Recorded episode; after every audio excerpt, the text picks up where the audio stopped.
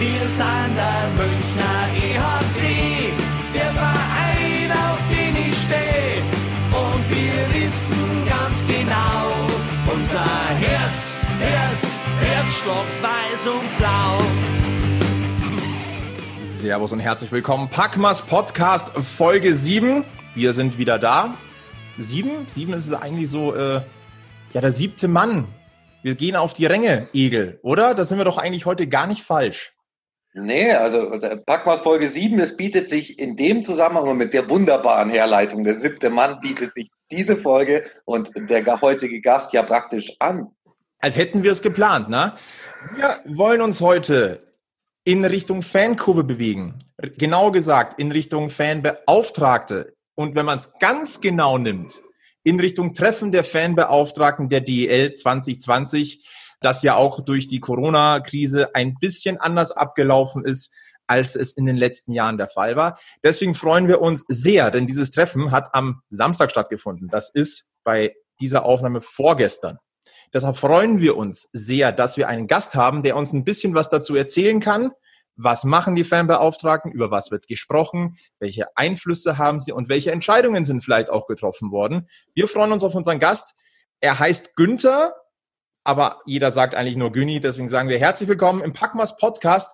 Günther Günni Vogel, einer der Sprecher der DEL Fanbeauftragten. Schön, dass du da bist. Einen wunderschönen guten Abend an euch und auch an die Zuhörer.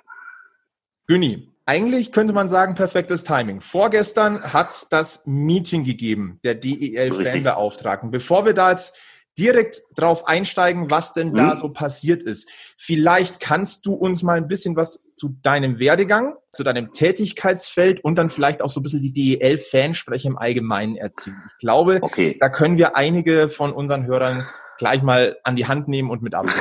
Okay, kurz zu meinem Werdegang. Also Eishockey-affin schon seit jungen Jahren. Das erste Spiel, das ich live im Stadion gesehen habe, war bei der damaligen SGN. Der spielige Mannschaft Nürnberg, das war der Vorgänger vom EHC 80 Nürnberg. Also kann man sich ausrechnen, dass ich inzwischen schon knapp über 30 bin.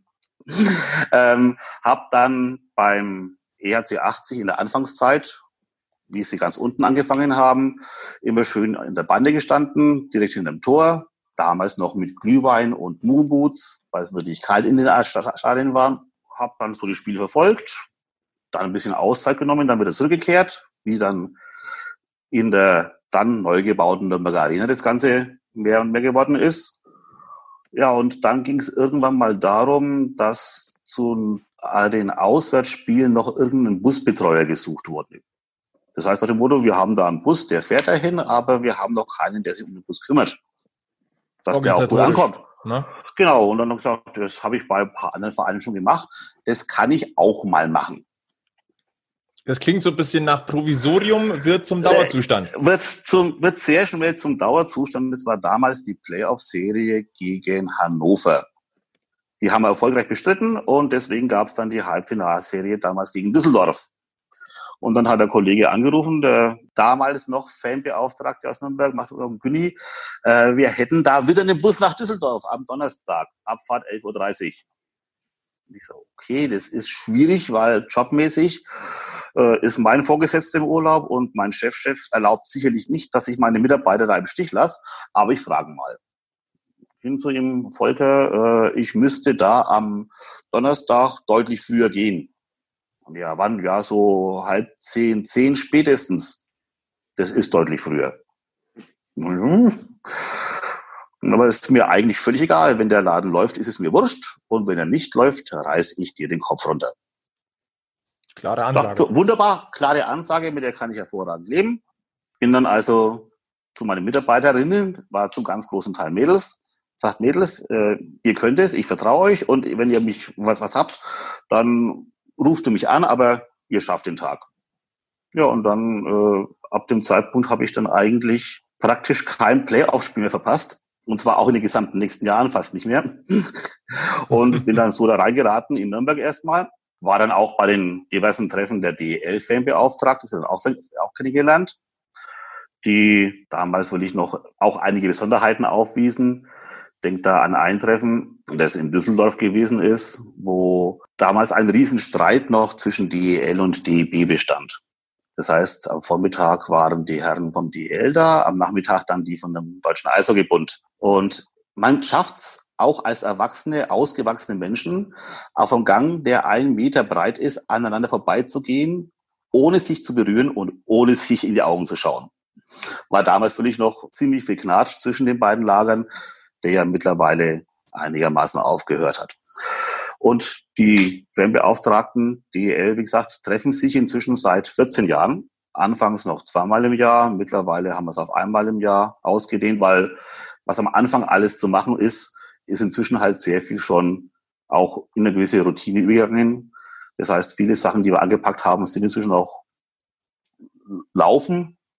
Und haben jetzt halt seit zwölf Jahren dann auch zwei Sprecher, die dann nicht Vorsitzende sind, sondern wirklich bloß Sprecher, die ja als Sprachrohr der Fanbeauftragten gegenüber der Liga auftreten, weil es bringt nichts, wenn der Einzelne von jedem Standort mit irgendeiner kleinen Frage an die Liga rangeht, weil dann sagen die, ja, das ist ein lokales Problem in Wolfsburg, das interessiert uns jetzt nicht so.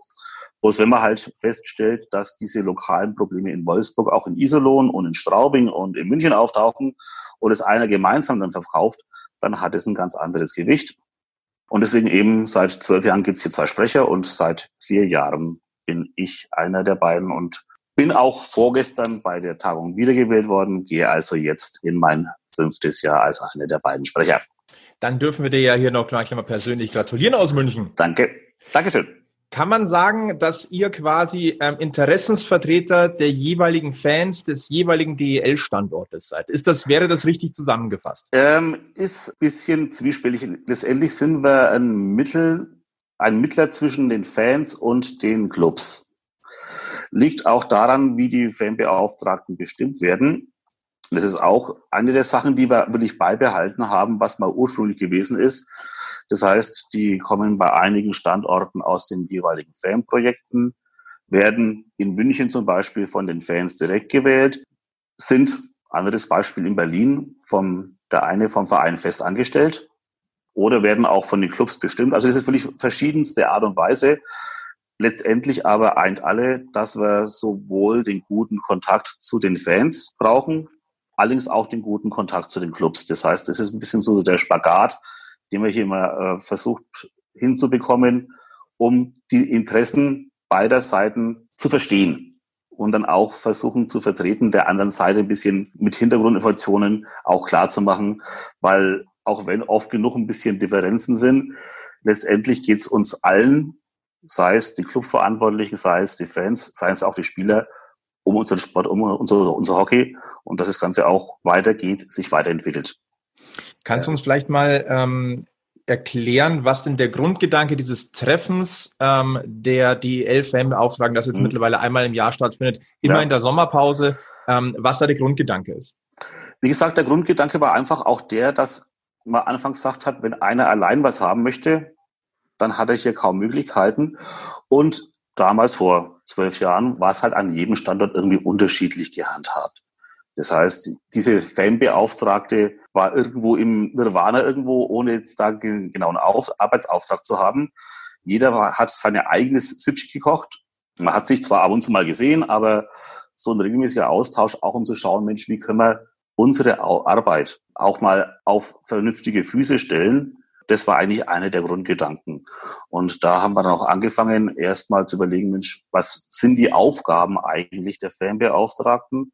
haben dann uns im Laufe der Jahre ein Handbuch selbst geschrieben, in dem wir die Aufgaben auch regeln, Rechte und Pflichten. Gab es damals, äh, war ganz witzig, am Anfang will ich noch massive Diskussionen, zum Beispiel um die Thematik Alkohol im Dienst. Gesagt, Wie ist denn die Regelung da? Die Regelung heißt 0,0. Ganz klar, weil äh, die Erfahrung zeigt, wenn ich dann gerade bei Spielen, wo ein bisschen Action ist, wo ich dann den Kontakt zu Sicherheitsleuten, zur Polizei habe. Und ich komme da auch nur mit der Fahne von einem Bier. Auch das eine Bier riecht man schon an. Bin ich in dem Augenblick als Gesprächspartner, habe ich mich selbst disqualifiziert. Und deswegen einfach die Regelung 0,0. Äh, einige haben gesagt, ja, ein Bier geht doch. Ähm, ja, bei einem geht halt ein Bier, bei einer geht zwei Bier. Ja. Und so einem Passus nach dem Motto, man darf nicht offensichtlich betrunken sein, den legt auch wieder jeder selber aus. Und deswegen haben wir gesagt, nee, dann gibt's nur eine Regelung, die wirklich sauber ist und die heißt halt 0,0. Und inzwischen ist es auch so, wir haben auch an einigen Standorten halt ein paar mehr Kollegen. Das heißt, es gibt zwei, die zum Beispiel offiziell im Dienst sind und zwei andere, die halt mit dabei sind, die inzwischen auch alle sagen, ja, auch wenn ich jetzt privat da bin, gut, ich kann mal ein Bierchen trinken, aber nach dem dritten, vierten werde ich immer noch als Fanbeauftragter gesehen, was auch eine gute Sache ist. Das heißt, die Fans kennen mich so und damit ist halt Zusaufen in der Halle beim besten Willen nicht mehr möglich. Aber wie gesagt, ist halt auch, wenn man sich so paar Rechte haben möchte, muss ich auch sagen, wie komme ich dem anderen entgegen? Wozu verpflichte ich mich auch, um hier glaubwürdig zu bleiben? Ja. Im Dienst bin ich quasi immer, wenn ich in Sachen Eishockey unterwegs bin, oder? Korrekt. Im Prinzip ja.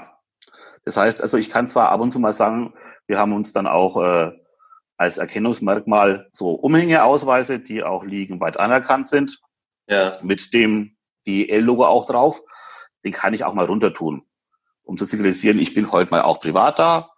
Dann kann ich, wie gesagt, auch mal ein Bierchen mittrinken, aber mehr halt auch nicht. Okay. Macht ähm, aber auch Sinn. Es ist, ihr seid, ich würde so in, interpretieren, ihr seid halb Fan, aber ihr seid auch halb Vereinsvertreter. Richtig. Und ja. deswegen ist, denke ich, eine gewisse Etikette einfach auch notwendig.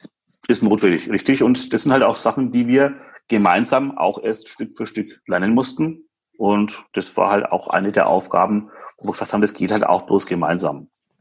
Und mittlerweile haben wir es halt auch so weit geschafft, dass dieses Handbuch auch von der Liga aus anerkannt ist, dass die Fanbeauftragten auch in den Durchführungsbestimmungen der DEL mit aufgeführt sind. Das heißt, da steht inzwischen drin, dass jeder Verein Fanbeauftragte zum Beginn der Saison zu melden hat. Das war auch ein Punkt, den es gab es vorher überhaupt noch nicht. Das war dann so, gerade am Anfang dieser Arbeit, uns da wirklich mal zu verankern weil damit kann ich dann auch wieder gewisse Rechte ableiten. Mhm. Äh, dazu gehört halt auch das oder Pflichten, dass ich halt bei den Auswärtsspielen jemanden dabei habe. Gut, wenn ich dann natürlich hin muss, dann besteht natürlich auch wieder zu sagen, okay, wie schaut's dann mit der Entlohnung aus? Fahrtkosten hin und her. Das hier dann auch ein bisschen den Aufwand, weil ich sage, wir haben zwar zum großen Teil Freikarten für die Spiele, aber es gibt genügend Spiele, von denen sehe ich gerade noch das Eröffnungsproblem. Und das war's dann. Aber wie ist das mit den Kosten geregelt? Ähm, ist auch noch von Standort zu Standort unterschiedlich. Wie gesagt, wir haben, ich habe es vorhin gesagt, in Berlin jemanden, der fest angestellt ist. Mhm. Wir haben einige Kollegen, die sind vom Verein als Minijobber beschäftigt. Mhm. Und es gibt einige, die da wirklich rein aus der Fanszene vor allem kommen, die halt vom Verein auch gar nichts kriegen. Das ist auch einer der Punkte, wo wir daran arbeiten, hier eine gewisse Vereinheitlichung ein bisschen hinzubekommen uns geht es hier nicht darum, dass wir jetzt hier Reichtümer scheffeln und sagen, wir wollen das Geld verdienen, sondern es geht halt wirklich darum zu sagen, Mensch, ja, da wird eine Arbeit auch geleistet. Und gerade im Bereich, was auch, wenn ich noch selber Geld mitbringe und Geld und Zeit mitbringe, dann muss da irgendwie ein bisschen eine andere Lösung her. Ja, du solltest ja grundsätzlich ähm, auch auf Auswärtsfahrten präsent sein. Ähm, ist, sprich, ja. du hast ja immer einen, einen Aufwand, einen zeitlichen oder auch einen monetären, weil irgendwie musst du ja. auch hinkommen. Korrekt. Der steht jetzt seit wie lange in den Durchführungsbestimmungen? Also die, die, der erste Punkt, wo wir drin standen, war eher indirekt, nämlich dass es vor den Spielen ein Sicherheitsgespräch auch mit dem Fanbeauftragten des Gastvereins geben muss. Das ist schon seit ein paar Jahren drin. Und dass wir jetzt so explizit drin stehen, ist seit vier Jahren mittlerweile. Und seit zwei Jahren ist auch die Sprecher mit drin. Also ist eine Sache, die einfach Zeit bedarf, wo wir auch selber in der Pflicht sind, den Clubs immer wieder klar zu machen, was wir hier machen, ist eine Arbeit auch für den Club, wo auch der Club selber Vorteile von sieht, weil wir halt im Gespräch mit Fans viele Sachen, die ansonsten vielleicht zu einer Eskalation führen könnten, schon im Vorfeld abfedern. Aber es ist die Schwierigkeit, wenn ich kein Ergebnis sehe, weil halt eben nichts passiert ist, dann ist es schwer, das wieder entsprechend zu verkaufen. Das haben wir in allen Bereichen so. Aber daran arbeiten wir Stück für Stück auf jeden Fall noch weiter. Im, Grund, Im Grundsatz muss es ja auch im Interesse der jeweiligen Clubs sein, dass das vernünftig abläuft. Ne? Logisch. Unabhängig von irgendwelchen Durchführungsbestimmungen ja. ist es ja für, für die Clubs auch gut, weil sie ja auch einen Ansprechpartner wieder für sich haben in, in die Gegenrichtung. Völlig klar. Das ist, da uns hat aber das halt auch eben selbst gefordert, äh, hier immer auch wieder Flagge zu zeigen und auch immer wieder dran zu arbeiten und zu zeigen, Mensch, wir machen da was. Und wie gesagt, das wird jetzt zu nächsten größeren Aufgaben, die wir gruppenintern haben, die wir hier dran arbeiten. Mhm. Und es war halt, der Anfang war immer noch ziemlich einfach vor in den ersten Jahren, weil wir wirklich dann noch auf ganz offenen Feld waren und weil auch die Forderungen natürlich noch sehr, sehr beschränkt waren. Bloß inzwischen werden halt die Bretter dicker und da muss man halt ab und zu mal auch mit Geduld und etwas länger dran bohren, bis man dann mal irgendwann durch ist. Bei euren Treffen dieses Jahr war Corona-bedingt einiges anders. Ähm, kannst du uns vielleicht mal kurz noch, bevor wir auf das vorgestrige Treffen eingehen, kurz mal erklären, äh, wie dieses äh, große DEL-Fanbeauftragten-Treffen einmal im Jahr abläuft und was der Grundgedanke ist und wer daran teilnimmt? Prinzipiell äh, angefangen haben wir eigentlich mit einem Samstag jeweils. Also Samstag früh anfahren und dann so von neun oder zehn Uhr bis um 15 Uhr treffen. Das waren die Anfangsjahre. Mittlerweile ist das Ganze auf drei Tage ausgedehnt. Das heißt, wir starten schon am Freitagabend mit dem etwas informellen Teil, der aber ganz, ganz wichtig ist, weil das, da kann man die ganzen Sachen, die so im Verlauf des, der Saison vorgefallen sind, mal im Vier-Augen-Gespräch klären. Das nennt man und, ja neudeutsch mittlerweile Come Together am Vorabend. Ja, oder? wir haben, wir haben es auch schon so drinstehen. und vor allem ist es auch immer für die Fans ganz wichtig, auch wenn sie da zu dem Zeitpunkt noch nicht viel davon wissen, dass wir zu diesem Zeitpunkt normalerweise den Spielplan schon haben. Sagen wir auch. Aber ist aber für euch auch wichtig, ihr müsst ja auch planen. Ist für uns auch wichtig, ganz genau, weil gerade diese großen Fahrten, Sonderzüge und ähnliches, da waren dann auch schon bei diesem Treffen die entsprechenden Weichen gestellt, Kontakte ein bisschen nach dem Motto, was ist darauf zu achten und da ein bisschen Gespräche geführt, gehört einfach auch mit dazu. Und dann ist der Samstag dann der Arbeit gewidmet, je nachdem, ob es jetzt mehr Internetsachen sind oder dann auch teilweise mit Gästen. Äh, wir hatten jetzt bei dem Online-Treffen gestern den Jörg von Ameln und den Konstantin Krüger.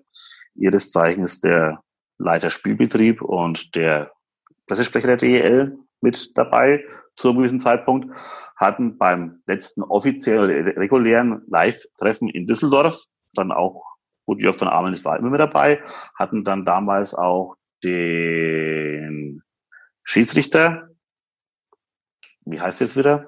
Den Brüggemann. Den Lars Brüggemann mit dabei, richtig. Hatten auch Vertreter vom Magenta TV, Holger Specker mit dabei.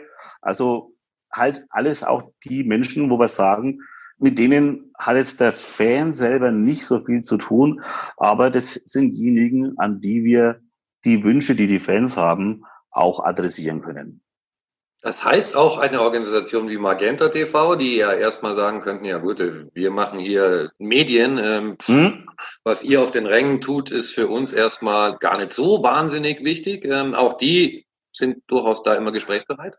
Die sind gesprächsbereit. Ist zwar auch noch ein bisschen Zeit, bis sie dann alles umsetzen, was wir wollen, logischerweise, aber ich mal, gesprächsbereit ist da und der Austausch ist auch ein wichtiger, weil ich sage mal zu dem Produkt Eishockey, auch wenn ich mich mit dem Wort Produkt nicht ganz wohlfühle, aber zu dem, was ich hier übertragen, zählt halt nicht nur das, was unten auf dem Eis passiert, sondern da zählt auch die Stimmung von den Ringen.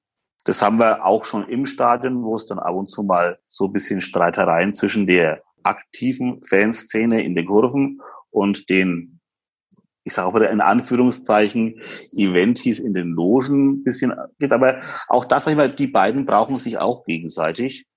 Der Fan in der Kurve braucht den Logengänger, weil nämlich der mit seinem Geld dafür sorgt, dass auch guter Sport ja. unten bezahlbar gemacht wird.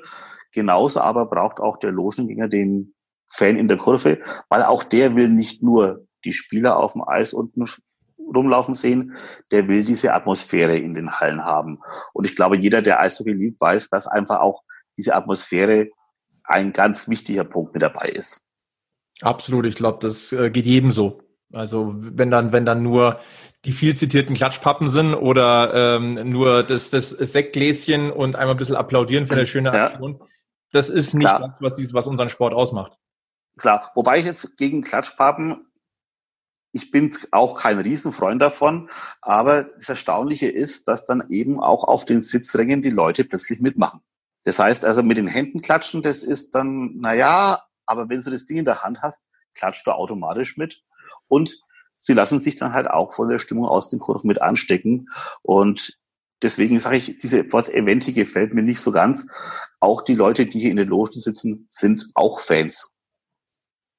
Oh ja. Die, also auch, die gehen auch zum Hockey, weil es ihnen auch wirklich Spaß macht und nicht bloß um jetzt hier gesehen zu werden und hier Gläschen Sex zu schlürfen, sondern weil sie auch wirklich, und das macht unseren Sport auch aus, sich dann aber auch irgendwann von diesem Virus Eishockey haben infizieren lassen. Ja, ich gebe doch, äh, ich gehe da durchaus von aus, wenn einer äh, auch so ein Dauer-VIP-Ticket hat und da Geld und Zeit investiert, mhm. dass er das nicht nur tut, um äh, zwei Gläser Freibier zu trinken. Ja, korrekt. Ihr wärt aber auch für diese Fans, wärt ihr auch Ansprechpartner? Ne? Sind wir auch Ansprechpartner, also, wie gesagt. Und der Kontakt ist auch in, in diese Szene, in diesem Bereich mit, zwar nicht in dem Maße vorhanden, aber durchaus auch, weil auch deren Ansprüche sind auch Fanansprüche, wo wir sagen, Mensch, gibt's da irgendwas, wo wir was besser machen können, wo wir was weitergeben können? Wobei also da halt dann viele dann halt auch zur Geschäftsführung des Clubs einen eher kürzeren Draht haben und nicht unbedingt immer auf die Fanbeauftragten als Mittel angewiesen sind. Ja, aber grundsätzlich, grundsätzlich könnten die auch, also weil man hat ja erstmal hat man ja immer als Fan die Stehplätze vorm geistigen Auge. Mhm. Der klassische Ausdruck, die Fans. Steckt ja. ja. auch noch viel mehr dahinter, äh, Rollstuhlfahrerplätze etc. etc. Mhm. Ähm, was ihr auch alles im Auge haben müsst im Prinzip.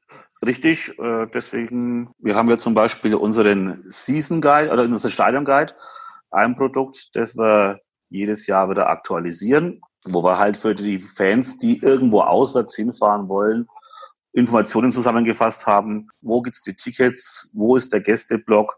Was kostet das Essen? Was kosten die Getränke? Was ist zu beachten? Äh, was darf an Materialien mitgenommen werden? Was muss extra angemeldet werden? Das waren vorher so zwei Seiten, ist inzwischen auf drei Seiten aufgebohrt, weil wir inzwischen als auch für die Handicapped-Fans hier mit drin haben. Was ist da zu beachten? Wo gibt's Tickets? Und äh, es ist wirklich schade, dass halt beim Bau der Hallen damals auf Rollifahrer zum Beispiel noch nicht so geschaut werden konnte oder nicht geschaut wurde. Und äh, gerade für Rollifahrer, ich kann es von Nürnberg aussprechen, äh, sind halt von diesen nochmal verdoppelten Anzahl an Rolliplätzen gibt's noch zwei freie Plätze meistens und der Rest ist mit Dauerkarten belegt. Und es sind auch Fans, die da wirklich volle Kanne mitgehen. Ist auch in vielen anderen äh, Stadien so. Und es ist halt immer schade, wenn dann bloß mal ein, zwei mitfahren können. Aber ich sag, diese Sachen, was hier zu beachten ist, haben wir hier auch mit drin, weil auch das Fans sind wie jeder andere auch, ja. die aber halt Absolut. auch auf andere Sachen schauen müssen. Und mhm. das machen wir auch gerne mit dazu. Und wahrscheinlich wird es jetzt in der Saison noch eine vierte Seite geben, die dann heißt Hygienevorschriften. Das ist die perfekte Überleitung, Güni. Das hätten die, wir die war, gar nicht besser hinkriegen können, als hätten wir es geplant. Wichtiges Stichwort. Und das ist wahrscheinlich das Thema, auf das alle warten, beziehungsweise das einfach auch besprochen werden muss, ja. weil es mittlerweile wieder ein bisschen Bewegung gibt und erste Weichenstellungen. Und da war das DEL-Fanbeauftragten-Treffen sicher auch eine davon. Günni, was kannst du uns denn äh, sagen über den Stand der Dinge in Sachen DEL-Saisonplanung? Das ist ja auch ein Thema, das grundsätzlich jedes Jahr bei euch besprochen wird, aber in diesem Jahr natürlich im ganz Besonderen. Über die Gründe haben wir, glaube ich, schon, die haben wir genügend angesprochen, angeschnitten, weiß jeder. Richtig. Was ist denn da jetzt der Stand der Dinge? Was ist dein Stand der Dinge? Also, bisschen ausholen. Was immer in der Presse wegen rumgegeistert ist, war diese Taskforce, die hier existiert bestehend aus Vertretern DEB, DEL, Ärzten, Medien, also wirklich bunt gemischt, um hier die Situation von vielen Seiten, verschiedenen Seiten zu beleuchten, die verschiedene Aufgaben hatten. Die erste Aufgabe hat erstmal geheißen, Versuch überhaupt mal Spieler aufs Eis zu bekommen, damit sie überhaupt mal trainieren können. Nächster Schritt ist dann, wie kann ich einen Spielbetrieb generell überhaupt hinbekommen? Da sind sie schon mal ziemlich weit. Äh, die DEB hat zum Beispiel jetzt für die Damenbundesliga, für die unteren Ligen und auch für die Jugend schon mal den Saisonstart terminiert. Das heißt, hier sind die Spiele schon mal so weit, das Konzept stehen, dass hier die Spiele auch stattfinden können. Kannst du uns vielleicht den Termin gleich hier nochmal nennen? Nicht, dass, das, dass wir im Nachhinein, dass es heißt, die auf, das, auf solche Themen sind nicht angegangen. Ähm, müsste ich jetzt nachschauen, aber ist auf der Seite der DEB, des, des, des, des DEB, deb-online.de jederzeit zu finden, wo eben hier schon terminiert ist, wann die U20, wann die U17 anfängt und wann die Frauen anfangen. Okay.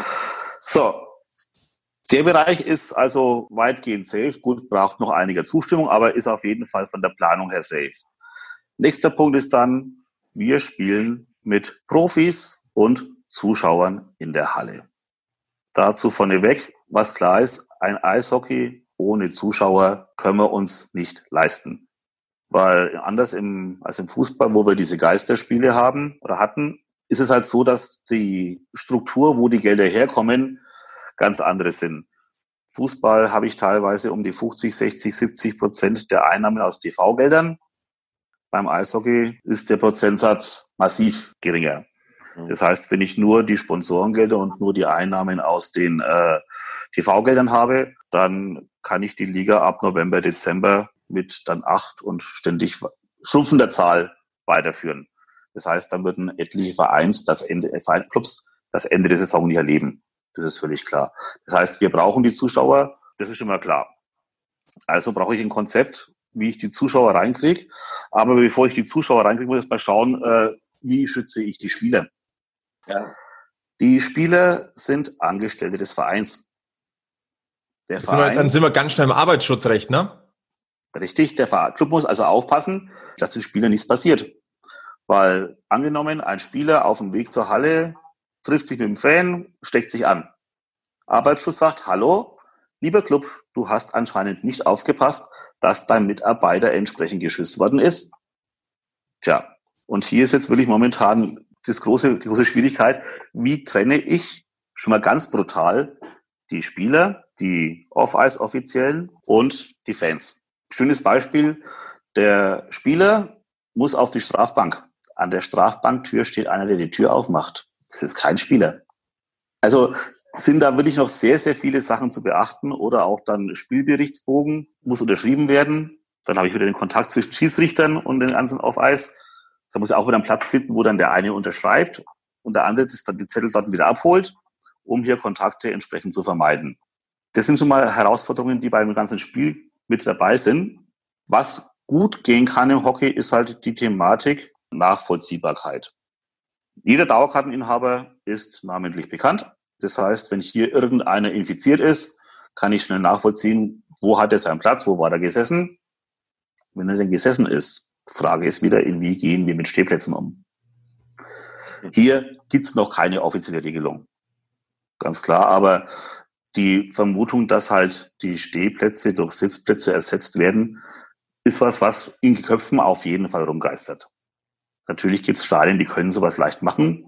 Gerade die Multifunktionshallen, wo ich für diverse Konzerte eh die ganze Bestellung schon mit, da habe.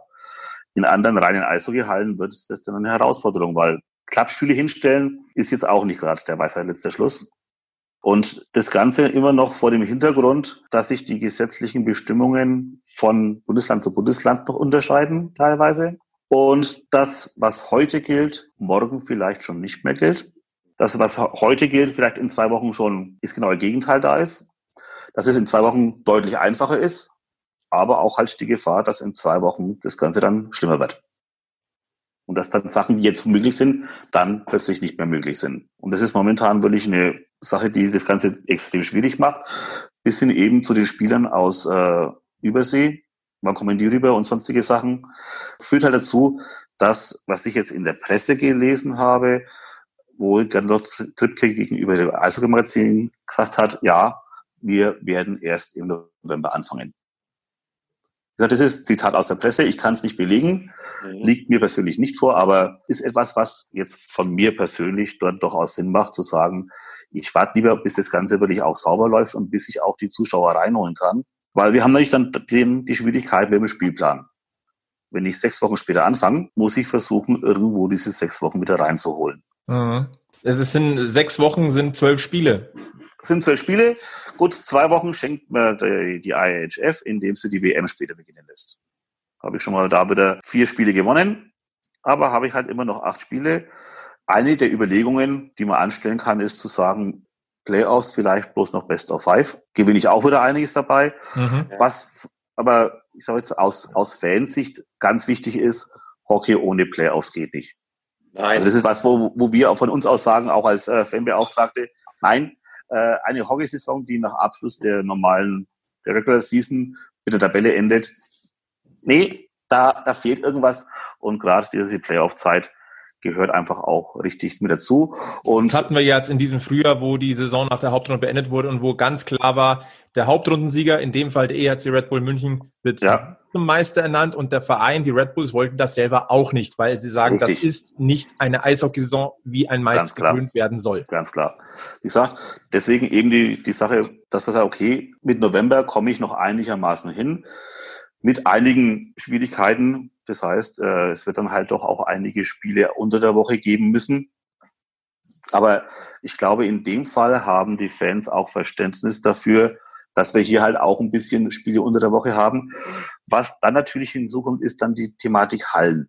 Dass wir sagen wollen, okay, wir gehen jetzt in den Mai hinein mit Eishockey WMS später. Äh, Gerade die Multifunktionshallen die Idee, dass man im Mai dort ein Konzert nachholen könnte, hatten auch schon einige Künstler, deren Konzerte jetzt durch Corona abgesagt wurden. Das heißt, es wird auf jeden Fall an einigen Standorten Schwierigkeiten geben, die Hallen dann auch wieder zu allen Terminen zu bekommen. Heißt, dass es halt dann auch der Hallennot gehorchend einige Spiele an ungewöhnlichen Wochentagen geben könnte. Mhm. Dass man sowas natürlich versucht, generell zu vermeiden, ist klar. Aber ab und zu mal muss man halt vielleicht in den sauren Apfel beißen. Es könnte rein theoretisch, aber das ist auch wieder von Standort zu Standort unterschiedlich. Ich denke jetzt gerade an Berlin, die theoretisch ja noch in der Hinterhand den Wellblechpalast hätten, wobei es dann auch wieder schwierig ist, dort das Konzept eins zu eins zu übertragen. Die Schwierigkeit ist dann auch wieder, wie viele Zuschauer bekomme ich rein. Wellblechpalast hatten wir als Nürnberger vor ein paar Jahren das Vergnügen, weil Berlin, was sie vorher nie bedacht hatten, in die Preplay ausgerutscht sind. Und das war ja für, aus Berliner Sicht völlig undenkbar. Deswegen haben sie der Halle gesagt, also da sind Pre-Playoffs, da könnt ihr locker in der Mercedes-Benz Arena was anderes machen. Das ist kein Thema, weil wir brauchen sie erst wieder zu den regulären Playoffs. Ja, dann mussten sie den Weltblickpalast. Was dann zur Folge hatte, dass die Zahl der Zuschauer, die damals rein durften, geringer war als die Zahl der Dauerkarten. Ich sagen, also da kommst du ja, ja, vielleicht tatsächlich an eine Stelle, wo du als ein oder anderer Verein sagst, wenn du sagst, ich darf meine Halle nur zum Drittel auslassen, dass ich mir hm. Dauerkarten verkauft habe als ähm, die, die Gefahr besteht doch, ja, Gefahr besteht durchaus, weil wenn ich sage, ich habe jetzt hier 4000 Dauerkarten und darf jetzt mit Abstandsregelung und Pipapo bloß noch äh, dreieinhalb reinlassen, dann gibt's ein Problem. Ja, wir hatten bei uns in dem letzten Stammtisch hatten wir darüber gesprochen, ähm, wie es in München aussieht. Hallenkapazität 6.100 gerundet, ja. davon aber nur 1.500 Sitzplätze. Ja, und ähm, wir wissen, dass ähm, die Sitzplatzauslastung in München bei 95 Prozent liegt. Ja. Da sind auch sehr viele Dauerkarten dabei. Ähm, wir haben mittlerweile eine sehr, sehr, sehr lange Warteliste, was Sitzplatzdauerkarten angeht, damit im regulären Verkauf auch noch was da ist. Ja. Das zeigt das Problem eigentlich ziemlich deutlich, was jetzt hier auf uns zukommt. Richtig. So, und wenn ich dann eben hier noch mit 1,50 Meter Abstand arbeiten müsste, heißt es halt, dass ich von den Sitzplätzen gerade nochmal 25 Prozent übrig behalte. Weil ich nicht nur in jede zweite Reihe und in jeder Reihe jeden zweiten Platz verlassen muss. Bleibt noch ein Viertel übrig. Ja. Puh, jetzt wird schwierig. 250 Zuschauer in München zum Beispiel. Ja, Radigens. Ähm, deswegen einer der Punkte, woran die Liga auch mit äh, arbeitet, zu schauen, ob man diese Abstandsregelung nach Möglichkeit auf einen Meter, Eftel sogar auf 80 Zentimeter verkürzen kann. Ob das dann mit Masken ist oder ohne Masken, meine persönliche Vermutung eher mit Maske. Dass dann auch äh, Torjubel und so weiter mit um die Hals fallen, mh, hm, ja, aus heutiger Sicht schwierig ist. Was es war in der Fußballspiel, glaube ich, in Dänemark, das kurz vor einem Abbruch stand, weil nach einem entscheidenden Tor sich alle Fans um den Hals gefallen sind. Und dann heißt es, okay, hoppla, was wir jetzt hier treiben, ist äh, pandemiemäßig total kontraproduktiv. Und da stand das Spiel kurz vor Abbruch. Und das ist nicht eine Sache, die man sich überhaupt nicht leisten kann, sondern man muss dann schon schauen, was ist erlaubt, was geht. Und da ist eine Sache, wo wir sagen, auch an die Liga, das war auch eine der Themen, wenn ihr hier irgendwas habt, worauf zu achten ist, nehmt uns frühzeitig mit ins Boot. Und wir werden auch von uns aus aktiv sammeln, was ist aus Fansicht auch wirklich nötig, was brauchen wir, was ist alles auch aus unserer Sicht zu bedenken, weil wir halt durch die Nähe zu den Fans, wir sind selber auch Fans, logischerweise nicht bloß ähm, ja Auftrag, sondern auch Fans, äh, hier natürlich auch auch einige Sachen vielleicht achten, die jemand, der das Ganze von außen sieht, vielleicht nicht gleich in den Sinn kommen. Wir haben natürlich auch das Problem, dass man, sobald Zuschauer in eine Halle gehen, es entstehen erst einmal Kosten. Sicherheitsdienst, Verpflegung, ähm, Einlasskontrollen, äh, Sanitäter, Brandschutz, ja. die müssen ja auch gezahlt werden. Das heißt, es gibt irgendwann, haben wir, glaube ich, in der Wirtschaft mal gelernt, den Break-Even-Point, Point. ab dem ab Zeitpunkt, dass sich überhaupt rentiert. Richtig. Ganz klar, es ist es äh, vielleicht sogar günstig, also bevor ich jetzt bloß 1000 Zuschauer in die Halle lasse, ist es vom Gesamtergebnis vielleicht sogar günstiger zu sagen, ich spiele gleich ganz ohne Zuschauer, weil es von dem Kostenfaktor her dann besser ist. Ein Spagat, der da gemacht werden muss. Und, zwar, und jeder Standort ist anders betroffen. Richtig. Wäre das aber denkbar, dass ein Standort sagt, für uns rentiert sich das nicht, aber wir haben kein Problem, äh, ohne Zuschauer zu spielen, weil wir es trotzdem irgendwie federn können? Keine Ahnung. Also ich kenne keinen Club, der es ohne Zuschauer federn kann. Diejenigen, die vielleicht am, am ehesten noch eine Chance hätten, mögen mir jetzt verzeihen, die lieben Grizzlies, wäre Wolfsburg, die halt mit einem deutlich höheren Anteil vom Sponsor her arbeiten. Aber selbst da ist es, so, ist es schwierig, ganz ohne Zuschauer zu arbeiten. Und wenn ich es ganz ohne mache, ich habe es vorhin gesagt, dann werde ich ab November, Dezember eine aller zehn kleine Ligerlein, mhm. eine stückweise Verkleinerung der Liga, dass jede Woche oder jede, jede, alle zwei Wochen ein Club sagt, Feierabend, wir spannen jetzt zu. Können wir festhalten, der Austausch hat das ergeben, ohne Fans Eishockey macht keinen Sinn. Es muss, ja. es muss ein Weg gefunden werden, zumindest eine bestimmte Anzahl an Zuschauern in die Hallen zu lassen, unter Auflagen, unter Hygienevorschriften. Ansonsten rentiert sich, unleidiger Ausdruck, das Produkt Eishockey, das Gesamterlebnis Eishockey, das Unternehmen Eishockey wird sonst nicht funktionieren. Richtig. Das ist Fakt. Und wir brauchen auch für einige der Clubs zwingend die nötige Anzahl an normalen Saisonspielen.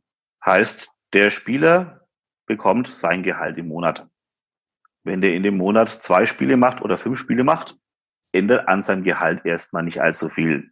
Weil schon einige dann die Idee hatten, Mensch, wir könnten doch, wenn wir die Saison verkürzen, vielleicht so eine bloß Einfachrunde und danach lange Playoffs oder eine Einfachrunde und danach nochmal die ungeraden und die geraden gegeneinander. Ähm, also an diesen, ich sag mal, 13 mal zwei Heimspielen in der Vorrunde ist beim besten Willen nicht zu deuteln, weil ohne die, wenn nicht irgendwo anders her eine Kompensation kommt, würden die Clubs ohne diese Heimspiele wirklich auch dann einige pleite gehen, ganz klar. Also eine Halbsaison ist quasi auch ausgeschlossen? Ja. Eher noch verkürzte Playoffs? Vom Machbaren her, das ist mir die Sache. Klar, der Wunsch ist komplette Saison mit kompletten Playoffs. Das ist das, ist, ist das absolute Ziel. Bloß wenn ich irgendwann mal merke, dass das Ziel nicht erreichbar ist, aus Gründen, die von uns hier keiner zu verantworten hat, dann muss ich eben schauen, was ist das geringere Übel, was ist die am wenigsten schlechte Lösung von denen, die übrig bleiben. Und das ist dann natürlich, dass du dort sparst, wo variable Spiele sind. Richtig. Und das sind die Playoffs. Richtig, aber wie gesagt, aber Playoffs ist eben halt auch die Sache, die natürlich auch von der Medienpräsenz her was ganz Wichtiges ausmachen, wo man natürlich auch dann über Magenta TV, über Sport 1 an Quoten rankommt, die halt unter der normalen Saison nicht ganz zu erreichen sind. Das heißt, die wollen natürlich auch dieses Produkt Playoffs gerne mit behalten. Da brauchen es auch dringend. Wie läuft jetzt in dem Punkt die, die Kommunikation zwischen euch und der Liga? Also kommt die Liga in regelmäßigen Abständen ums Eck und sagt so und so sieht's gerade aus oder binden die euch jetzt schon aktiv ein? Aktuell ist ein Austausch da aktiv einbinden ist in dem Fall dann, kommt dann erst Stück für Stück, weil ich sag mal, was in den einzelnen Hallen passiert, da wird von der Liga ein Rahmenplan geliefert. Was mhm. ist vom Rahmen her wirklich zu machen? Wie es dann ausgestaltet wird, ist wirklich dann auch Hallensache, weil hier natürlich die Gegebenheiten von Halle zu Halle unterschiedlich sind. Ich kann nicht jemandem vorschreiben, macht es so und so und er sagt, ja, unsere Halle gibt es gar nicht her. Ich kann jetzt sagen, wir brauchen sieben Eingänge für jedes Spiel.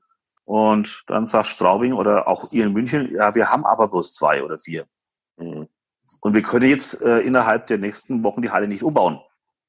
Ja, du hast ja auch vielleicht von Bundesland zu Bundesland noch unterschiedliche Regelungen. Ist ja auch noch. Die, das kommt, kommt auch mit dazu. Das heißt, es wird von der Liga her einen Rahmenplan geben. Und der geht dann an die Clubs. Und ab Zeitpunkt werden, wir sind mit diesem Rahmenplan auch schon mit der Liga im Gespräch. Das heißt, neben diesem Treffen, wo die Ligenvertreter mit da sind, haben die beiden fanbeauftragten Sprecher, haben wir einen einigermaßen regelmäßigen Termin, mhm. wo wir uns auch mal mit dem Jörg von Ameln telefonisch zusammensetzen, austauschen, was geht's aktuell an Themen und wo läuft's momentan, um das auch dann wieder an die Kollegen weiterzugeben oder auch die Ideen von den Kollegen hier mit gemeinsam dann zu formulieren. Also der Austausch ist nicht bloß auf ein Treffen im Jahr, sondern der ist wirklich sehr, sehr regelmäßig vorhanden.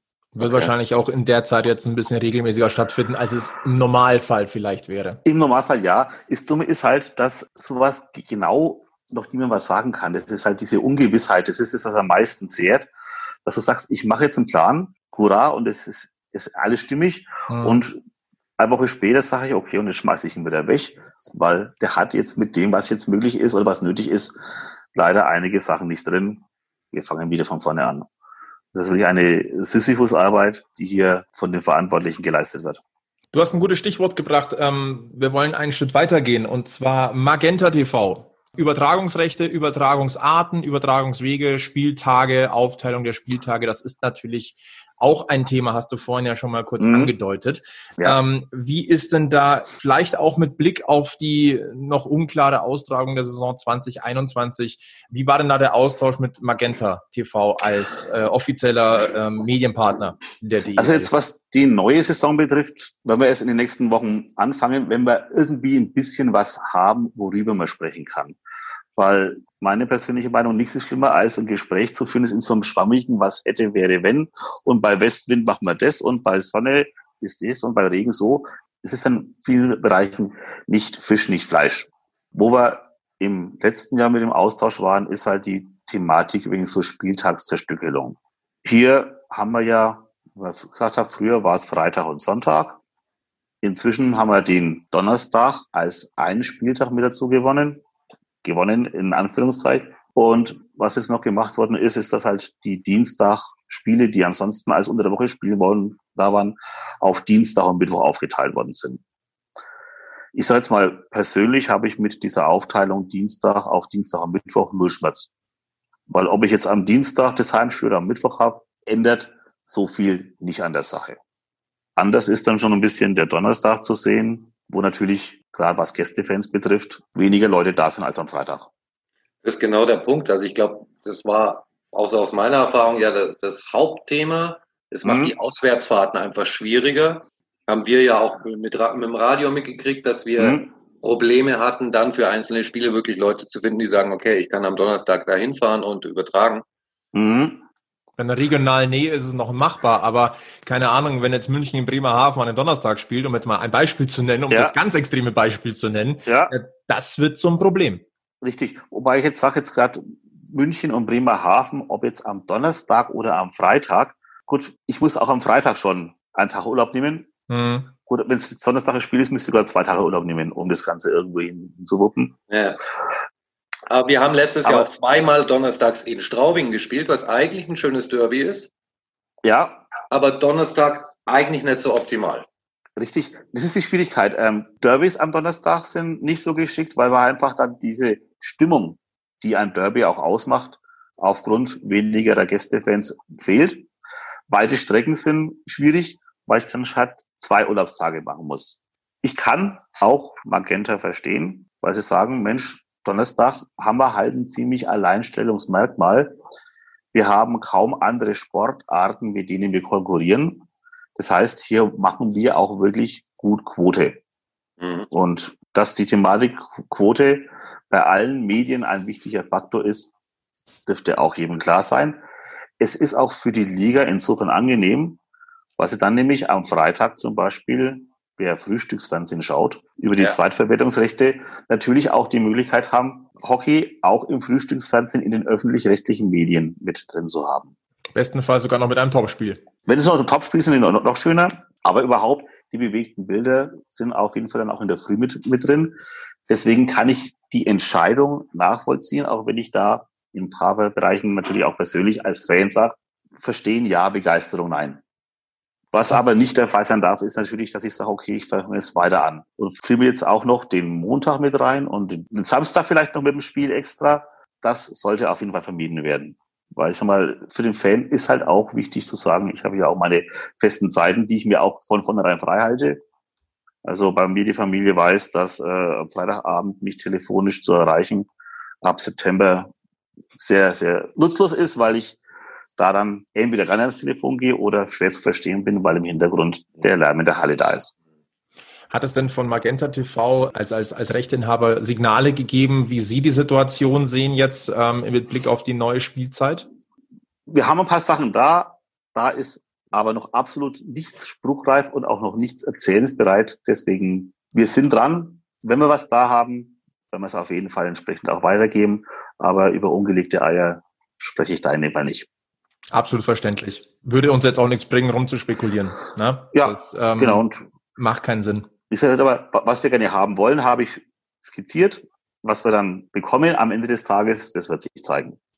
Also, Fakt ist, es sind Gespräche da. Es ist das Ziel da, Eishockey unter Zuschauer, mit Zuschauern durchzuführen, äh, mit einem möglichst weniger, nicht mehr filetierten Spieltag, wenn alles glatt läuft. Ähm, mhm. Und ähm, das sind doch schon mal grundsätzlich mal ja, gute Signale, dass dann einem Strang gezogen wird, so verstehe ich es zumindest, ja. dass da ein konstruktiver Austausch ist. Das genau. Heißt, Und was eben mit diesem filetierten Spieltag sollte es in der Saison nötig sein, aufgrund von Hallenbelegungen und Ähnlichem weil, wie gesagt, es kann auch mal vorkommen, dass äh, Magenta an dem Donnerstagsspiel gar nicht schuld ist, weil zum Beispiel an dem Freitag in der Halle, in der Halle, von der Team das, das Heimspiel hat, eine andere Veranstaltung ist. Das heißt, das Team muss eher auf das ausweichen. Dann sagt natürlich Magenta wunderbar, dann äh, nehmen wir das Spiel auch, ohne jetzt daran schuld zu sein. Und sollte aufgrund der Hallensaison jetzt halt in dieser kommenden Saison ein bisschen mehr Filetierung nötig sein, dann soll es aber auf jeden Fall klar sein, dass das in dem Fall ein Einzelfall ist. Das heißt, was jetzt in diesem Sonderfall mal gehen muss, weil es nicht anders geht, darf dann keinesfalls zur Regel werden. Also das ist ein Punkt, wo wir auf jeden Fall dahinterher sein werden. Was wir auch festhalten können, ohne Kompromisse in dieser speziellen Situation wird es nicht funktionieren. Davon ist auszugehen. Gut, ähm, wollen wir vielleicht jetzt mal äh, von diesen trüben Themen, äh, Themenkomplex ein bisschen mhm. weggehen, zumindest nochmal so in Richtung allgemeine ähm, Themen der Fanbeauftragten, ja. über die ihr auch sprecht. Ich habe mir vorhin mal so ein paar Notizen gemacht. Ähm, da war das Thema Stadionverbote, Gewaltprävention, ähm, der Stadionguide, den haben wir ja schon mal angesprochen, mhm. der als Hilfestellung fungiert. Also das ist ja sehr, sehr vielschichtig. Klingt jetzt auch erstmal so ein bisschen trüb. Gewaltprävention, Stadionverbote ist erstmal negativ behaftet, ist aber grundsätzlich ja auch was, wo man konstruktiv einwirken kann. Vielleicht, Richtig. vielleicht ge gehen wir mal zum Thema Gewaltprävention, weil ja. das zieht ja dann die Stadionverbote hm? mit. Als, ja. wenn es dann nicht geklappt hat. Ganz genau. Ähm, vielleicht kannst du uns da mal ein bisschen abholen, ähm, was ihr da, was ihr da besprecht und ob es vielleicht auch schon Stellschrauben gibt, die ähm, vielleicht demnächst gedreht werden. Gerne. Gewaltprävention ist mal eine der wichtigen Sachen, wie ich Hockey seit vielen Jahren erlebe, ist, dass man hier als Familie hingehen kann, zwar auf dem Eis unten die Action hat, dass wenn das Spiel läuft, natürlich mit Anforderungen, ähnlich auch gewissen Schmähungen gegenseitig gearbeitet wird, aber dass man in der Drittelpause und auch nach dem Spiel mit dem gegnerischen Fan zusammenstehen kann und ein Bierchen trinken kann oder eine Apfelscholle oder was auch immer. Das heißt, Spiel ist Spiel, aber ansonsten dieser gegenseitige Respekt der Person an sich, der sollte gewährleistet sein und dass man eben gesagt auch ohne Schwierigkeiten seine Kinder mitnehmen kann und nicht Angst haben muss, dass es hier zu einer Massenrandale gibt, kommt, wie es hin und wieder in einigen Fußballstadien der Fall ist. Das mein, also mein Eindruck, den ich so die letzten Jahre gewonnen habe, das hat, hm. es hat immer so dieses Gefühl, wir sind alles Eishockey-Fans, wir sind eh ja. nicht so viele, deswegen ist es doch genial, dass wir alle zusammen in diese Hallen gehen. Richtig. Und ich sag mal letztendlich, ich brauche auch den gegnerischen Fan mit in der Halle, weil er halt auch ein Teil der Stimmung mit ist. Und letztendlich, wenn unten auf dem Eis am Ende eine der beiden Mannschaften gewonnen hat, dann kann der gegnerische Fan aus meiner Sicht dafür überhaupt nichts. Genauso wenig, dass ich jetzt was großartig dafür geleistet habe, wenn mein Team gewonnen hat. Gut, ich habe angefeuert, aber das macht vielleicht einen kleinen Prozentsatz aus. Das Größte machen die unten auf dem Eis aus. Aber wir haben hier einen wirklich geilen, tollen Sport und den kann man auch bloß in der Form erhalten, wenn man halt auch als Fans irgendwie zusammensteht. Und gerade bei Länderspielen ist man dann doch wieder alle gemeinsam, egal welches Trikot man trägt. Deswegen sind wir hier auch in einem regelmäßigen Austausch mit den Stellen, die hier für die Sicherheit in den Hallen zuständig sind. Ich habe vorhin schon mal angesprochen gehabt, die erste Erwähnung der Fanbeauftragten war dieses Sicherheitsgespräch mit dem Gast-Fanbeauftragten vor dem Spiel. Das heißt, wir tauschen uns schon bei Spielbeginn mit Polizei, Ordnungsdienst, Sicherheitsdienst aus. Erstmal überhaupt mal kurz vorstellen. Das ist ein ganz wichtiger Punkt, dass man sich mal in die Augen schaut und sagt, Mensch, wenn irgendwas ist, ich bin der, komm zu mir, klären wir es erstmal so. Und es klappt in sehr vielen Arenen mittlerweile sehr gut, dass also auch der Kontakt zu den Sicherheitsdiensten auch als Gästefernbeauftragter wirklich funktioniert, dass die auch oft nur sagen, Mensch, da unten, der, wenn sich jetzt nochmal was erlaubt, dann kommen wir runter, schau du erst mal hin, sagst du ihm. Und wenn ich jetzt alsjenige mit demselben Trikot da runtergehe und sag, du, was du jetzt da anstellst, ist nicht so toll. Natürlich dann schon ein bisschen deutlicher. Benimm dich gescheit, mach die Sachen richtig und wenn nicht, dann kommen die anderen Herrschaften. Das ist das, das Vertrauensverhältnis, ne? Das Vertrauensverhältnis ist eine Sache, die hier in den letzten Jahren wirklich auch gewachsen ist, die man auch Stück für Stück auch erstmal sich erarbeiten muss. Und eine der größeren Sachen war, es gab Anfang des Jahres, im Februar, eine Seminar für die Sicherheitskoordinatoren wo dann Kollege Hedde und meiner einer als Fanbeauftragten Sprecher auch mit da gewesen sind. Und wo wir halt auch ein bisschen austauschen, sich gegenseitig sehen, kennenlernen und dann auch gegenseitig verstehen. Weil wenn ich mal mich mit jemandem unterhalte und sehe, aus welcher Sicht er jetzt an seine Arbeit rangeht, rangehen muss, kann ich auch verstehen, warum er jetzt in dem Augenblick so und so handelt und kann dann eben schon im Vorfeld überlegen, Mensch, wie können wir gemeinsam dafür sorgen, dass so eine Situation am besten erst gar nicht eintritt. Aber haben wir oft ein Problem dieser Art überhaupt? Es gibt hin und wieder Probleme, aber die werden zum jetzigen Zeitpunkt immer noch sehr, sehr zügig auch gehandelt. Hm. Das heißt also, da arbeiten dann auch die Heim- und Auswärtsfanbeauftragten sehr eng zusammen, mhm. einfach weil wir halt auch unsere Pappenheimer kennen. Ja, klar. Weil, ich sag mal, kleiner Vorgriff auf die Thematik Stadionverbote. Jeder Fanbeauftragte weiß, wer aus seinem Gau her damit betroffen ist. Und wir wissen auch, wer potenziell eher dazu tickt, vielleicht auch nach dem dritten, vierten Bier ein bisschen auszuticken und auf wen man da einfach mal ein Auge haben muss. Und wie gesagt, wenn wir das auch demonstrieren und sagen, wir schauen auch darauf, dann gibt es natürlich auch von den Sicherheitsleuten, die natürlich auch nicht sagen, wir gehen jetzt in die Halle, wir machen hier Sicherheit und wir sind jetzt hier Rambo 5 und sind auf dem Kriegszug gegen die Fans. Die nehmen es sich auch lieber, wenn sie ein ruhiges Spiel haben, wo alles entsprechend sauber läuft, in 99 Prozent der Fällen. Dass es immer mal wieder Fälle gibt, wo irgendwas entgleist. Wir sind auch nur Menschen und jeder hat mal einen Tag, an dem er schlecht aufgestanden ist und wo alles schiefgelaufen ist und wo man dann halt mal Sachen macht, die man sonst nicht machen würde. Aber im Wesentlichen läuft das Ganze wirklich in vielen Bereichen gut. Und was wir da auch festgestellt haben, das war immer ganz witzig, bei diesem Seminar war von einem externen Anbieter, der dann bei einigen Sachen, Mensch, und das und das könnte doch ein Problem sein. Nee, das machen die Fanbeauftragten, das läuft. also, war das wirklich ganz witzig, also, dass sehr viele der Problemfelder auch nachgewiesenerweise auch von uns schon im Vorfeld gehandelt werden. Und wir tauschen uns da einfach auch entsprechend aus, um hier von vornherein auch dafür zu sorgen, eben, dass die Action auf dem Eis und nicht auf den Regen stattfindet. Ich habe jetzt gerade überlegt, ähm, wenn, wenn man so, man liest ja ab und an mal was. Ja. Betrifft aber eher immer die Ligen unterhalb der DEL, also ja. mehrheitlich. Als bei Oberliga und auch mal DEL 2. DEL, da muss ich jetzt echt lange nachdenken. Da fällt mir eigentlich nur eine Geschichte ein, die immer wieder mal in, in den Medien hochkommt. Hier mit Straubing und, und Ingolstadt. Ja. Ähm, ansonsten hätte ich jetzt so als, als unbeteiligter Fan jetzt einfach mal, ne, der jetzt nicht äh, so wie ihr ähm, sich direkt damit beschäftigen muss, hätte ich jetzt gar keine Situation im Kopf, die irgendwie groß eskaliert wäre. So soll es auch sein. Und wie gesagt, das ist die Thematik eben Prävention. Wie gesagt, Stadionverbote ist dann zwar hinten nachgelagert, aber letztendlich soll es so sein, dass es zu dieser Thematik Stadionverbote eigentlich erst gar nicht kommen sollte. Was waren denn die Themen speziell zum Themenbereich Stadionverbote und Gewaltprävention beim Treffen vorgestern? Stadionverbote gibt es unterschiedliche Ansätze, die wir mit den Kollegen aus der Randsportart mit dem Lederball gewonnen haben.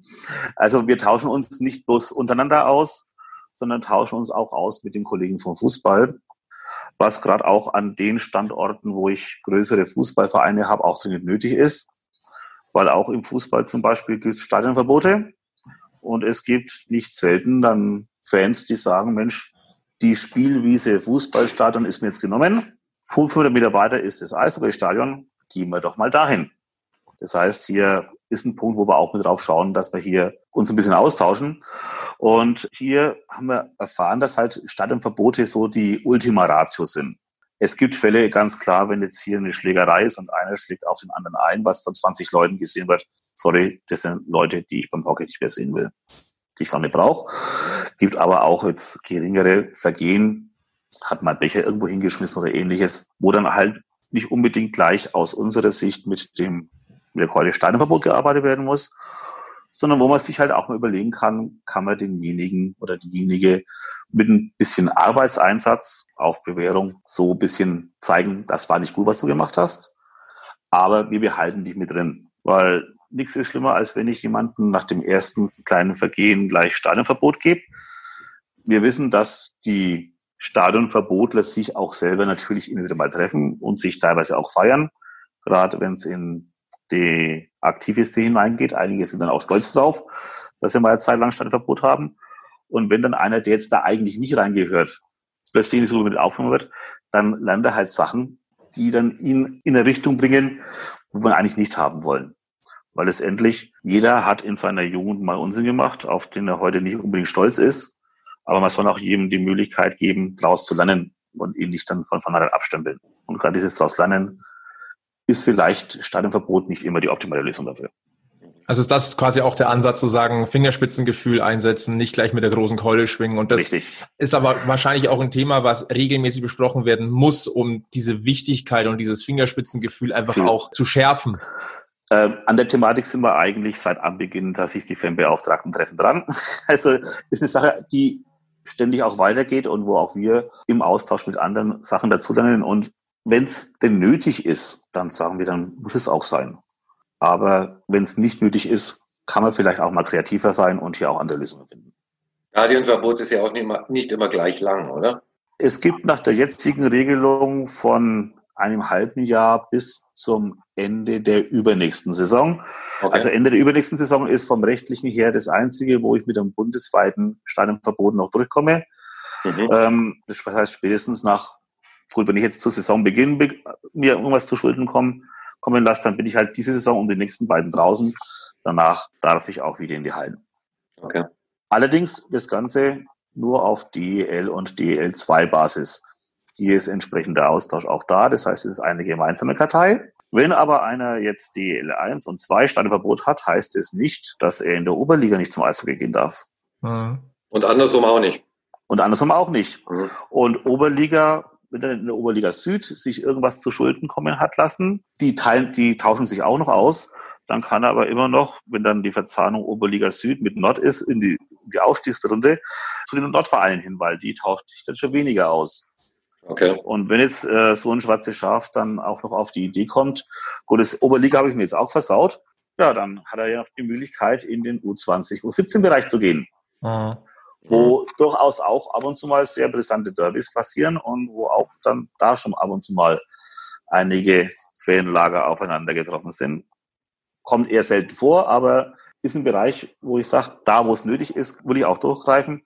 Aber da, wo wir wirklich noch in dem Grauzonenbereich sind, ein bisschen mehr Fingerspitzengefühl ist das, was wir uns wünschen und wo wir halt auch versuchen, dann jetzt mal was zu entwickeln, wie man sowas in Zukunft machen kann. Das ist eine der Hausaufgaben, die wir uns für eine Arbeitsgruppe hier selbst gestellt haben. Wir sprechen schon seit ein bisschen mehr als einer Stunde. Das sieht man okay. mal wieder, wenn man, man kommt von, es ist ja wirklich ein komplexes Thema, aber ja. es ist kurzweilig, es ist, ich finde es mega interessant und äh, Günni, ich möchte an der Stelle sagen, äh, klasse, vielen lieben Dank, dass wir dich kontaktieren durften, dass du Lust hattest auf äh, ein kleines Gespräch beim Münchner äh, Eishockey-Stammtisch zugeschaltet aus dem schönen Frankenland. Ähm, Richtig. Macht richtig Spaß. Gibt es noch etwas, was du uns Münchnern oder ähm, auch grundsätzlich den DEL-interessierten Zuhörern ähm, mit Blick auf das Fanbeauftragten-Treffen von vorgestern noch mitteilen möchtest? Mir fällt jetzt aktuell eigentlich wirklich nichts mehr ein. Außer, dass wir jetzt hoffen, dass wir eine Hockeysaison auch hinbekommen, die dann auch unfallfrei gerade in Bezug auf Corona verlaufen kann. Weil ein Punkt haben wir noch gar nicht gehabt, was passiert. Wir haben jetzt dann einen sehr dicht gedrängten Spielplan. Ein Spieler infiziert sich. Man hat es gesehen am äh, Beispiel Fußball, Dynamo mhm. Dresden, die aufgrund der Infektion zweier Spieler die ganze Mannschaft vor zwei Wochen Quarantäne hatten, die dann natürlich dicht gedrängt damit ihren Spielplan hatten plötzlich, wo hier auch von einer Wettbewerbsverzerrung ge gesprochen haben. Lass es bei uns beim Hockey passieren, wo du innerhalb von zwei Wochen noch ein paar Spiele mehr drin hast, die du wieder woanders reinschieben musst, wo ich wieder Hallen dafür brauche, die dann auch wieder zur Verfügung stehen müssen und nicht mit irgendwelchen Konzerten belegt sind. Also es wird eine sehr, sehr spannende Zeit, vor der ich auch ein bisschen Angst habe, muss ich gestehen, aber die Hoffnung stirbt zuletzt. Das heißt, einfach hoffen, dass wir das Ganze wirklich gut hinkriegen und dass wir von allen Seiten her, von Clubs, von den Spielern, von den Fans hier uns das dazu tun, das Ganze mit hinzubekommen. Dass es klappen kann, hat ein Beispiel gezeigt. Ich glaube, auch die Münchner Fans haben mitbekommen, dass der langjährige Stadionsprecher Udo Scholz in Mannheim vor ein paar Tagen verstorben ist. Ja. Hier war am vergangenen Freitag eine von den Fans organisierte Trauerfeier, wo dann wirklich auch mit massiven Auflagen, was kann, wer, wie viele Gruppen dürfen zusammenstehen und ähnliches, haben sie wirklich bestens organisiert. Und selbst diejenigen Fans, die ansonsten in Corona-Sachen eher ein bisschen, naja, übertrieben und so weiter, es hatten sich alle an die Regeln gehalten, sodass das Ganze wirklich sauber und auch würdevoll vonstatten gehen konnte. Und es zeigt auch, Hockey-Fans sind was Besonderes. Und wenn wir das Besondere auch mit hinbekommen, dann hoffe ich, dass wir es auch in dieser neuen Saison dann so zusammenbekommen. Ein sehr schönes Schlusswort, Günni. Ich auch gerade sagen, das war jetzt ein sehr, sehr schönes Schlusswort und ähm, kann ich mir nur anschließen. Absolut. Ich denke, dabei können wir es belassen, weil schöner wird es nicht mehr. nee, und Günni. Mal, freue ich mich jetzt auch auf, auf mein Sein und ein Bier zum Abendessen. das darf jetzt auch mal sein, weil am Mikro oder solche Sachen bin ich noch ohne gewesen, jetzt gibt's dann ein, ein Bierchen für mich. Bei uns hättest du es gedurft. Wir sind Münchens Eishockey-Stammtisch. Da ist ein Bierchen immer gerne gesehen. Ich weiß, ich weiß aber, ich kenne von einem Kollegen, der beim Radio arbeitet, der immer gesagt hat, du hörst halt am Mikro ziemlich schnell jedes Bier und deswegen bin ich da auch, auch in der Situation konsequent und sage dann lieber nichts zu trinken und dann freut man sich auf das Bierchen danach umso mehr. Stark. Gut, super. Güni, nochmal ganz herzlichen Dank, dass du dir die Zeit genommen hast für uns, dass du uns so ein bisschen mit hinter die Kulissen genommen hast. Was passiert denn da eigentlich? Ähm, wie ist denn der Stand der Dinge? Hat sehr, sehr viel Spaß gemacht. Liebe Grüße nach Nürnberg. Schön, dass du da warst. Vielen Dank. Gerne geschehen. Und wenn mal wieder was auftaucht, dass irgendwie Themen, die jetzt Fanbeauftragte betreffen, bin ich natürlich auch so im Viertel, halben dreiviertel, bis auch immer passt, immer auch gerne wieder ansprechbar. Da ja, kommen wir sehr, sehr gerne drauf zurück. Okay. In diesem Sinne sage ich äh, danke fürs Einschalten. Packmas Podcast, Folge 7 mit dem Günni, einem der Sprecher der DEL Fanbeauftragten, mit dem Egel und mit meiner Wenigkeit, dem Flo. Uns bleibt nur zu sagen, hoffen wir, dass diese Saison einigermaßen gut vonstatten gehen kann. Hoffen wir, dass wir einen Saisonstart, ja, momentan sieht's ja aus nach äh, Ende Oktober, Anfang November sehen können. Bleibt gesund und ganz wichtig, immer schön am Puck bleiben. Bis zum nächsten Mal bei Parkmas.